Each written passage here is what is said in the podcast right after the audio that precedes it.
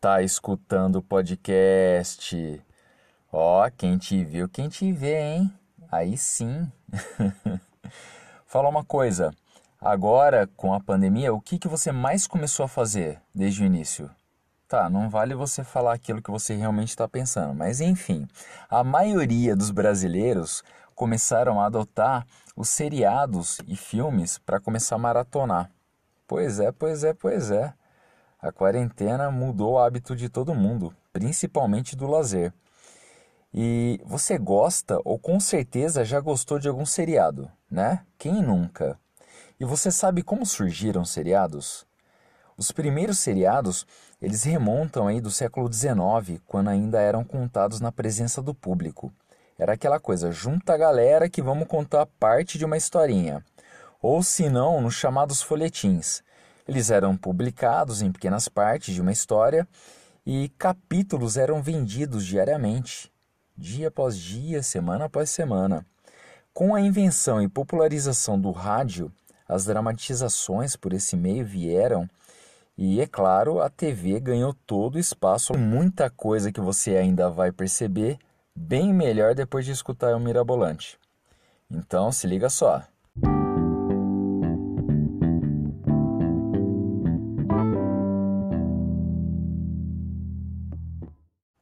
Não, não, não. Não é essa vinheta.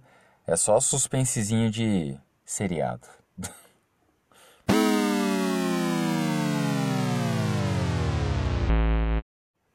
Agora vai.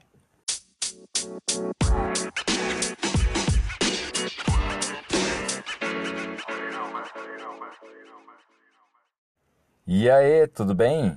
Meu nome é Daniel Piton, seja bem-vindo ao podcast Mirabolante. Hoje é quarta-feira. É, são quase meia-noite. Hoje é dia 23 de junho de 2021. Mas o episódio vai ao ar na madrugada de quinta-feira. É a vida. No episódio passado, eu falei sobre o quanto você se conhece e a importância do autoconhecimento. Nesse, o papo é o principal lazer da atual galera. Ou melhor, é o principal principal lazer atual da galera, que é o que? Maratonar seriado.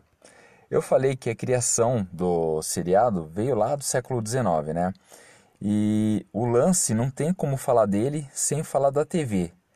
A TV, para quem não sabe, foi graças a uma pesquisa aí feita por John Bader, que é de 1920.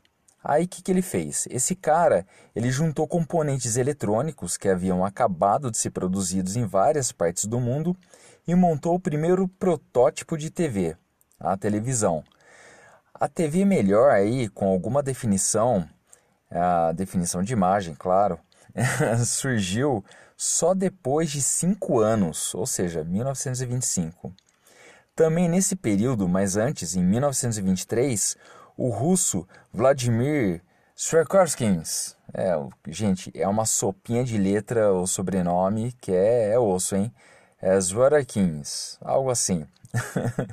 Ele criou e patenteou o ionoscópio, que é o quê? É aquele tubo das TVs de tubo. Mais tarde, um contrato com a RCA, que todo mundo já teve algum produto da RCA em casa, de áudio e vídeo, uh, ele pegou esse ionoscópio e ele ajudou aí a patentear junto ao russo e pôde desenvolver os primeiros tubos de TV, chamado Orticon, produzido aí na, na escala industrial a partir de 1945. Mesmo ainda não tendo uma produção bacana, né? A TV também era muito cara antigamente. As transmissões abertas elas passaram a ocorrer a partir da década de 30. Olha que loucura! É mais ou menos quando lançaram o sinal digital, né? Ficou aberto, mas tinha que comprar receptor digital, tinha que equipar a sua TV, era um monte de coisa. Na década de 30, os primeiros a ter TV foram os alemães, em 35 mais ou menos. E depois a Inglaterra, União Soviética e, claro, Estados Unidos. No Brasil, a TV só começou a aparecer em 1950, porque nessa década teve um acesso ao sinal aberto depois da inauguração da TV Tupi pelo jornalista Assis Chateaubriand. E a primeira transmissão aconteceu no saguão dos Diários Associados, de propriedade do Chateaubriand. E foi necessário ainda que o jornalista ele importasse cerca de 200 aparelhos de TV para que os programas da emissora fossem assistidos. Gente, aí que loucura! É, tinha o programa, mas não tinha a TV para o pessoal assistir. Aí, pô, manda importar a compra, traz para cá, só para ouvir a gente, só para ver, né? E olha lá, porque muitos programas eram mudos. Já que não tinha ainda o consumo em larga escala de TV. Aí, posteriormente, novas emissoras foram surgindo, como a Globo, Record, Bandeirantes, etc. Mas como que ficou estruturado e o que, que ficou sendo considerado uma série? Vamos lá, um seriado. O seriado ficou como uma narrativa contada por capítulos, distribuído ali em temporadas com número pré-definido de episódios, diferente das novelas, que elas iam ao ar, vão ao ar, né, diariamente e duram alguns meses. As séries elas normalmente são semanais e podem passar anos no ar, dependendo aí da audiência. E vocês sabem qual que foi a primeira série aí ao ar? Apesar da maioria das fontes das pessoas aí apontarem o seriado I Love Lucy como a primeira série de TV, eles esquecem que os canais britânicos chegaram primeiro. Pois é, por conta do, do, do próprio inventor. E o Pig in Progress foi o primeiro seriado a estrear na TV em 1946. Ele tinha 13 episódios. E aí, uh, o Piguin ele gerenciava uma loja e em meio à dificuldade imposta pelos funcionários e também inimigos, é mole? Né? Todo mundo aí fazendo parte da TV. O I Love Lucy é de 1951 e é considerado o principal marco dos seriados da TV, visto que foi o primeiro projeto realmente a dar certo e alavancar a audiência. Era uma sitcom da CBS e tinha aí respeitáveis 194 episódios. Meu, é muita coisa. E alguns deles especiais. Sabe aquela coisa de ah, hoje tem um episódio especial de Natal.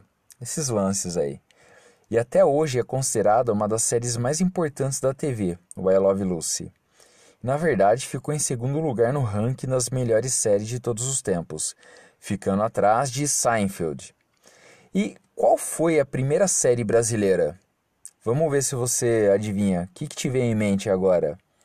A primeira série brasileira foi em 1950, ó, até comi letra agora em 1950, que estreou a primeira série brasileira.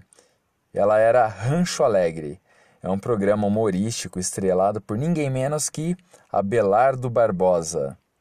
Sabe quem é? Não, não conheceu? Abelardo Barbosa é o nome do Chacrinha e ele durou bons quatro anos. Em 1952 veio o queridíssimo Sítio do Pica-Pau Amarelo.